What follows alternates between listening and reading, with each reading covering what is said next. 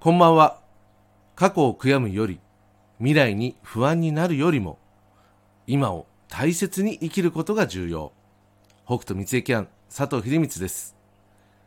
駅の世界観の中で積極的に行うということはという小話です。前に進む、進めるといったことだけが積極性ではありません。戻る、退く、やり直す。これも立派な積極的行動と言えます。戻るからできること、退くからできること、やり直すから正せること、ありますよね。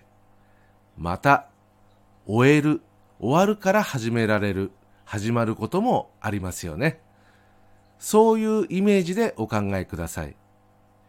休みも積極的に休むことで動くべき時に積極的に動ける。そういうものです。積極性は全身にも後退にもあること、ぜひ頭の片隅に入れておいてください。それでは早速明日のメッセージに行きます。2023年2月25日土曜日、天地のことの葉。積極的な気が巡る日、新たな一歩に助力が働く。やり直す、仕切り直すことで新しい一歩を生み出す傾向。戻る、戻す勇気に積極性を持っていく意識で臨む。こちらの補足ですが、積極的に前進、行動する気が巡っているように読み解けます。また、継続的というよりも新しい展開、一歩に後押しを受けるように見受けられます。ただし、もう少し整えてからの方が良いというようなキーワードも見受けられますので、準備不十分であったり、時期尚早という傾向もありそうです。一旦原点に戻る。原点を見つめ直す。ある時点まで遡る。など、仕切り直すことで新たな一歩を踏み出す。そんなイメージでお受け取りください。心構え。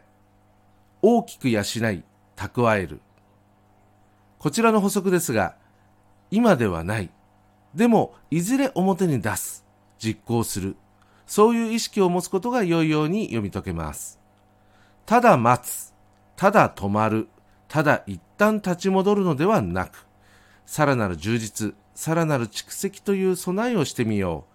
そんな心構えとしてお受け取りください。以上となります。